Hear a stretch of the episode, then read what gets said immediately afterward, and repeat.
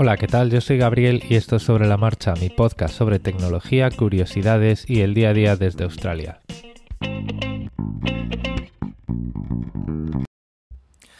Bueno, pues es viernes y toca viernes de comentarios. Sí, amigos, porque el tema de simplelogin.io y del correo ha dado bastante que hablar. Vamos a ver, en el grupo, sobre todo la conversación se ha enganchado en, algo pues anecdótico y que no es eh, ni mucho menos lo que quería decir, ¿vale? A ver, obviamente Gmail no va a desaparecer y Google no va a desaparecer, ¿vale? Eh, pero otros muchos proveedores de correo electrónico pueden hacerlos y puede llegar el momento en el que la política de privacidad o los términos y condiciones de, ah, de Google o las políticas de vigilancia masiva del gobierno de Estados Unidos se vuelvan insostenibles y a efectos prácticos Google esté muerto para todos nosotros, los que vivimos fuera de Estados Unidos, ¿vale? Entonces, en cualquier caso, y me da igual el ejemplo que queráis poner, no os enganchéis en este tipo de cosas porque este tipo de cosas son em, pequeñas anecdotitas que uno va poniendo para ah, ejemplificar cosas, pero no es la discusión no es que Google pueda desaparecer o no. La, la discusión es que si tienes el correo en Gmail, tu correo no te pertenece. Si tienes tu correo en arroba un dominio que no es tuyo.com, tu correo no te pertenece. Puedes estar más o menos de acuerdo y puedes estar más o menos... Eh, em, eh, puedes ser más o menos receptivo, puedes haber aceptado más o menos esa situación, pero la situación es la que no te pertenece. Ese correo no es tuyo y estás a merced de intereses de terceros, estás a merced de intereses de Google con la publicidad, estás a merced de intereses de Microsoft de venderte software, eh, estás a merced de Apple eh, y de sus intereses de venderte servicios caros que funcionan mal, como iCloud, o em, dispositivos caros que funcionan súper bien y que todos estamos súper contentos con ellos, eh, incluido yo con el iPhone, aunque iOS sea una auténtica castaña. Pero ya os digo, o sea, ese, no era el tema, ¿vale? Aunque, bueno, pues siempre está bien tener una discusión teorizando en este tipo de cosas. Tengo un comentario en los, en los eh, audios de, de, Anchor. Bueno, tengo varios comentarios que se me habían quedado por ahí porque pues soy un pésimo podcaster y peor persona, que luego voy a poner. Pero el, el comentario de Edu de hoy viene acerca de pues, pues un dilema que podemos tener cuando queremos retomar el control del correo electrónico y, mm, y cambiar a nuestro propio correo electrónico, ¿vale? Y esto, pues, esto viene porque cambiar el correo electrónico en la administración, en el banco, en uh, pues los servicios que usamos que, tiene nuestro correo electrónico es fácil, son empresas, tienen servicios para ello, pero ¿qué pasa con nuestros contactos personales? Dentro Edu. Hola, ¿qué tal, Gabriel? Aquí Edu, oyente tuyo, extranjero, muy fiel. Que por cierto me ha costado mucho encontrar tu podcast en Anchor eh, y he tenido que acabar entrando vía el enlace porque buscando sobre la marcha parece ser que hay otros podcasts que se llaman igual ahora en, la plataforma de Anchor. Bueno, quería solamente enviarte una pequeña reacción a tu cosa del email y eh, cómo deshacerse de Gmail. Yo también me escribí en Gmail casi cuando, cuando se lanzó y uno se sentía, la verdad, parte de una élite, eh, fui tan idiota que en vez de usar nombre y apellido cosas del estilo muy parecidas eh, que en aquella época todavía quedaban disponibles, usé un seudónimo del que hoy todavía tengo vergüenza y que todavía conservo, pero la razón principal por la que no he abandonado Gmail y me he mudado a otro servicio con dominio propio como propones es no los servicios donde se puede cambiar el email, sino la gente, las personas con las que al final se ha acabado perdiendo contacto y resulta que tienen esa dirección. No hace mucho tiempo me escribió una persona después de siete años y nos pudimos ver en un país extranjero. O sea que, ¿qué propones en eso? Se cortó el mensaje por eh, las limitaciones de tiempo de Anchor y mi falta de capacidad de síntesis. Pero solamente por terminar, dos frases más. Ya digo, hay gente a la que a lo mejor no me atrevo no me apetece o ni siquiera se me ocurre que lo mismo vamos a estar en contactos. Y entonces no le voy a mandar un mail diciendo esta es mi nueva dirección. Tampoco quiero decirle a todo el mundo esta es mi nueva dirección, spameando absolutamente toda mi agenda de contactos. Pero sí queda esta posibilidad de que alguien pues decida retomar el contacto, yo qué sé. Y en ese caso, pues no sé cómo gestionarlo, porque ese es el verdadero pánico que tengo yo para no utilizar esta, esta dirección Gmail, que ya digo que además es vergonzosa porque el seudónimo podría ser otro.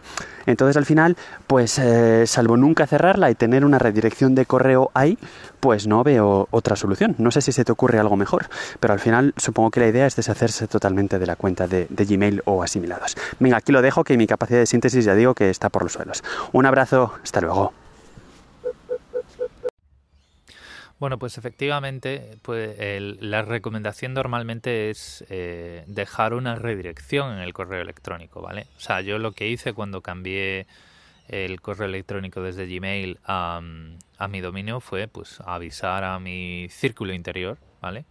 Familia, amigos más cercanos y demás, y les dije, oye, cambiad mi correo electrónico, no me escribáis a, a Gmail, escribidme a este, ¿vale?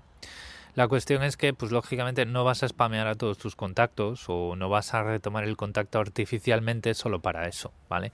Entonces, en general, em, aunque uno diga, yo me quiero ir de Google, quiero dejar de usar sus servicios y quiero borrar mi cuenta, es muy poco práctico borrar vuestra cuenta porque em, eh, no solo em, tenemos pues un montón de contactos que nos pueden querer eh, contactar, contactos que incluso podemos haber borrado de nuestras agendas, pero que están por ahí, ¿vale? Y que a lo mejor en algún momento eh, vuelven a, cruzarse en nuestro camino, ¿vale? En general, cuando, cuando esto ocurre, pues tú lo que haces es dejas una redirección en tu correo electrónico, cierras tu cuenta, haces logout de, de tu cuenta de Google y no vuelves a entrar en ella. Y ya está. Y si alguien te escribe y merece una contestación, eh, pues lo que vas a hacer es, contestarle desde la nueva eh, dirección de correo electrónico y pues, pues, lo primero que puedes decir es hola fulanito, cuánto tiempo, qué tal estás. Eh, bueno, como verás te contesto desde otra cuenta de correo electrónico, por favor actualiza tus contactos porque la otra pues pues eh, no está activa ya, ¿vale? Y en cualquier momento pues Google me la cierra porque ya sabes cómo son o cualquier cosa. Incluso si no la cambian, o sea, ya sabes que no vas a perder ningún contacto, ¿vale? Y, y es que además eh, muchas veces pues nosotros estamos contentos porque podemos cambiar nuestra dirección de correo electrónico en la administración, pero administraciones como la española, que están tan replicadas y están tan poco centralizadas, pues nos pueden jugar una mala pasada y a lo mejor pues tú has cambiado el, correo electrónico en la, en la agencia tributaria, pero por alguna razón en alguna parte del gobierno de tu comunidad autónoma sigue tu dirección antigua. Entonces, eh, cerrar cuentas, eh, deshabilitar y cerrar para siempre cuentas de correo electrónico eh, es algo que yo no recomiendo y no conozco a nadie que lo recomiende hacer. ¿Vale? Entonces, pues cuando abrazas esta realidad, pues eh, ya no hay ningún problema, porque lo que vas a hacer es eh, configurar esa redirección de correo electrónico. Y vosotros podéis decir, ah, pero es que así le estás dando tu nueva dirección de correo electrónico a Google. Bueno, Google ya la tiene porque tú tienes contactos, ¿vale? Y cuando alguien en su teléfono Android, en su cuenta de Google, actualice tu dirección de correo electrónico bajo tu nombre, dirección y número de teléfono y ponga la nueva dirección de correo, pues, ya, pues Google ya la tiene y no la va a usar. O sea, vamos a ver. Google, Apple, Microsoft no son empresas que usen tus datos para, para enviarte spam o cosas así. O sea, lo que hacen son pues cosas más sofisticadas que no dependen de tus medios de contacto, ¿vale? Hacen agregaciones, hacen segmentaciones, hacen rastreo del comportamiento, sobre todo Google, porque Google está en el negocio de la publicidad. A Apple lo que le importa es cómo usas tu dispositivo, porque Apple lo único que tiene es telemetría y Microsoft, pues eh, tres cuartas partes de lo mismo. La telemetría de Microsoft, que es una empresa que eh, está muy lejos del negocio de la publicidad. De hecho, eh, Bing está basado en DuckDuckGo. No le importa en absoluto tu actividad en la web y tu actividad como consumidor, pues lo único que necesita es esa telemetría que le dicen eh, cómo puede hacer software más efectivo y que tú quieras comprar, ¿vale? Eh, y en ese sentido es por eso por lo que a mí pues me preocupa bastante poco la telemetría de Microsoft y la de Apple, ¿vale? Pero bueno, para gustos hay colores. En cualquier caso no penséis que eh, por porque alguien tenga vuestra dirección de correo electrónico en su agenda eh, vuestra privacidad va a ser menor, ¿vale? El problema que podéis tener ahí es que alguien, pues, eh, alguien le roben el teléfono, alguien le roben acceso a su cuenta de Google y esa persona obtenga vuestros datos personales. Para eso lo que tenéis que hacer es tener siempre eh, protegida vuestra cuenta de correo electrónico con una contraseña fuerte y dos factores de autenticación, ¿vale? Para que pues hagan lo que hagan, pues no os puedan hackear esa cuenta, ¿vale? El teléfono móvil, y ya cerrando este comentario, el teléfono móvil es diferente porque según el operador que tengas y el país en el que vivas, los ataques de portabilidades no deseadas y de y de SIM swapping eh, pueden ser fáciles o súper fáciles, ¿vale? Eh, y tú no puedes proteger tu número de teléfono con un usuario, contraseña y segundo factor de autenticación. Y los, eh, los payasos de las operadoras móviles lo que hacen muchas veces es proteger la portabilidad de un número con cosas como el número de cuenta que está en la esquina superior izquierda de tu factura, tu fecha de nacimiento, dónde vives y cosas así que cualquiera que tenga acceso a esa información, cualquiera de nuestros contactos o cualquiera que robe una factura de nuestro buzón, o sea, es tan absurdo como eso, puede coger nuestro número de teléfono y llevárselo a su operador y empezar a hacer mm, perrerías por ahí, ¿vale? Pero el correo electrónico, pues, pues es el correo electrónico. ¿Vale? Y el correo electrónico lo tenemos bajo nuestro control y lo podemos proteger. Yo, por ejemplo, eh, tengo en Zoho y en Cloudflare contraseñas de más de 40 caracteres y dos factores de autenticación. O sea, es decir, eh, pues eso es lo que tengo que proteger, ¿vale? Mi número de teléfono es eh, eh, la situación en Australia es tan estúpida que no lo puedo proteger. Entonces, por eso estoy haciendo un circo con las tarjetas SIM y, por eso pues ya soy un cliente objetivo de uno de los nuevos iPhone que, que admiten dual SIM, ¿vale? Eh, eso si no decido pues quedarme con el telefonito este supletorio que tengo en casa y ya está, ¿vale? Pero en, general esa es, la, esa es la, diferencia, ¿no? Y lo digo por si alguien se, se la preguntaba. Otro comentario, he recibido un correo de uno de vosotros, no voy a decir el nombre porque, pues, eh, eh, a ver, esto va de privacidad, no puedes andar por ahí diciendo nombres, a no ser que ellos mismos se identifiquen en los comentarios de audio, pues como, como Edu, ¿no? Eh, que me preguntaba, pues que no entiende muy bien cómo funcionan estas cosas de las DNS y de los eh, proveedores de correo electrónico y que a ver si hay algún tutorial por ahí. Porque se siente un poco abrumado a veces con las conversaciones que tenemos en el grupo porque piensa que sus dudas pueden ser muy sencillas y que, que las conversaciones en el grupo pues parecen mucho más avanzadas que las, eh, que, las que puede sugerir él. Bueno, eh, yo ya he contestado a ese correo, he dado pues, un montón de información, pantallas y tal. Y lo que quiero deciros aquí es que nunca tengáis absolutamente ningún reparo en participar en el grupo y hacer las preguntas que tengáis por básicas que puedan parecer. Y esto es muy importante porque en el grupo somos casi 250 y este podcast tiene mil escuchas por episodio. Entonces, si os fijáis, los los participantes asiduos en el grupo, pues, pues somos 10. ¿Vale? Somos una muestra muy pequeña. Estoy seguro de que muchos de vosotros, muchos de vosotros tenéis preguntas eh, pues más básicas, eh, más eh, o sea, este podcast no está orientado a una audiencia que, que, ya sabe ¿no? el terreno que pisa. A mí siempre me ha gustado pensar en el podcasting como un medio para divulgar cosas y para acercar más eh, cosas que a priori pues imponen o asustan a todo tipo de audiencias. Entonces desde aquí os pido que cualquier duda que tengáis la planteéis en el grupo, ¿vale? Y porque eso también nos va a dar una idea a todos los demás eh, pues de, de, quién está escuchando lo que hablamos, ¿no? Y eso pues nos va a ayudar mucho a todos a ajustar un poco más la forma que tenemos de hablar para que todos nos entendamos. Em, y dicho lo cual, eh, configurar unas DNS y un hosting no es nada intuitivo, ¿vale? Eh, yo he tenido muchas dudas y he, estado mucho tiempo... a ver, mucho tiempo. Ah, yo, por ejemplo, cuando empecé a tener mis propios dominios y tal, pues allá por 2010, pues, la primera vez que tuve que configurar unas DNS y un hosting, que en aquel momento era para una web, pues yo dije yo, pero bueno, pero esto qué es? Esto, esto quién lo ha, esto el que lo ha diseñado estaba triste aquel día o enfadado o algo, porque esto no hay quien lo entienda, ¿no? O sea, no es intuitivo. Y no es intuitivo y dice que no es intuitivo tampoco escucharlo en un podcast, ¿vale? Y ahí enlazo con otras cosas. Ha habido un poco de conversación en Twitter que me decían, oye, esto estaría guay ponerlo en un vídeo de YouTube porque así hacer un screencast y todo esto para ver cómo funciona simplelogin.io. Eh, está, es interesante, lo podemos hacer.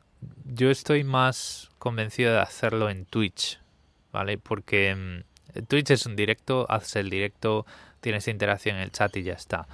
Yo cuando me pongo enfrente de YouTube empiezo a, empiezo a querer ir más allá y al final tardo un montón en preparar los vídeos y tal y, ya he fracasado varias veces con, los canales de YouTube.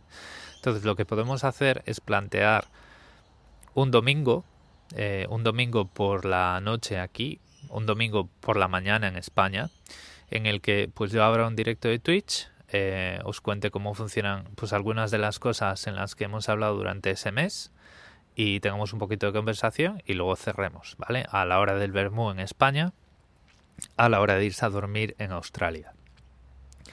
Eh, yo ya tengo el tema preparado, solo falta poner una fecha, entonces pues lo que podemos hacer es fijar como objetivo el último domingo de cada mes, ¿vale? El último domingo de cada mes, pues yo eh, si tengo peticiones o si tengo sugerencias en el grupo o por Twitter, pues las vemos en Twitch. Y bueno, pues luego pues de ese vídeo se pueden hacer recortes, se pueden dejar por ahí guardados para siempre o se pueden subir a YouTube o lo que sea. Pero el tema de abrir un canal de YouTube, yo lo veo, de YouTube, yo lo veo difícil. Pero el, tema del directo de Twitch, pues yo ya lo tengo montado, entonces ya se puede hacer. Y ahora, y ya para cerrar este episodio, eh, voy a poner dos comentarios que me dejasteis, eh, Pedro y Edu, en cuando estaba yo por ahí todo agobiado con mi síndrome del impostor, que como soy pésimo gestionando esto, este, estas notificaciones de Anchor, pues se quedaron ahí en el, en el olvido y, pues las encontré a principios de esta semana. Con estos dos comentarios os dejo. Muchas gracias Edu, muchas gracias Pedro. Em, al final, pues ya veis que por unas cosas o por otras, pues parece que he retomado un poco, parece que he vuelto a encontrar un poco el, el suelo donde pisar y los temas pero siempre se agradece que estéis por ahí animando y, contándome qué es lo que os gusta o qué es lo que... Y también eh, sois bienvenidos a decirme qué es lo que podría hacer mejor. Lo voy a dejar aquí, como siempre, pues gracias por el tiempo que habéis dedicado a escucharme y recordad que en las notas del episodio tenéis todos los medios de contacto y las coordenadas de ese grupo de Telegram al que os invito a que os unáis y en el que también os pido que me ayudéis a eh, programar y, tener un poquito de agenda para esos directos en Twitch. Un saludo. Hola Gabriel, respecto del síndrome del impostor, en un minuto me va a ser difícil, pero bueno, si no ya te contesto en un podcast. A ver, cualquier buen profesional se debe plantear si lo es y dudar es la forma de hacerlo, si eres bueno o no eres bueno, y yo creo que eso es lo que nos ayuda a progresar. En segundo lugar, si además eres podcaster, en general los podcasters aumentamos nuestras fuentes de información y vas conociendo gente que, puede que eh, sea mejor que nosotros. ¿Y qué sentido mejor? En que pueden saber más, en que se pueden explicar mejor, en que pueden producir audios de más calidad o incluso que lo tengan todo eso junto ellos. ¿no? Es cierto que esto desmoraliza, pero lo importante es que tu audiencia te quiere a ti, con tus conocimientos, con tu forma de explicarte, y eso es único. O sea, tú eres único contigo mismo, y eso es lo que apreciamos tus oyentes. entonces, eso es lo que nos aporta tu, tu podcast. Gracias por ello y nos vemos. Un saludo, Gabriel. Hola Gabriel, ¿qué tal? Soy Edu, fiel oyente desde Suiza. Mira, hace mucho que no te mando mensaje, pero lo del síndrome del impostor me ha, me ha llegado al alma eh, yo también, como sabes, tengo un podcast, tengo dos de hecho, da igual, y el síndrome del impostor también lo vivo, y el hecho de esto no lo voy a contar porque no aporta nada, también lo vivo, el hecho de no ser regular también, y de decir si finalmente merece la pena porque muchas veces me paso la vida por encima sin entrar en detalles personales. Pero lo que sí que me gustaría decirte es que sí que aportas mucho porque además de tu visión haces una cosa que a ti te parece obvia pero que no lo es para mucha parte de tu audiencia, que es traducir. Muchas cosas que lees en inglés, primero las filtras, haces un contenido editorial y además las traduces y nos las cuentas en español en vez de en inglés. Con lo cual, solo por eso ya merece la pena. Aparte de que el mero hecho de que estés en la otra punta del planeta con la cabeza hacia abajo también es muy refrescante. Así que, dado que no te comprometiste a ninguna periodicidad, no le estás faltando a nadie, sigue así y tranquilo. Te escuchamos.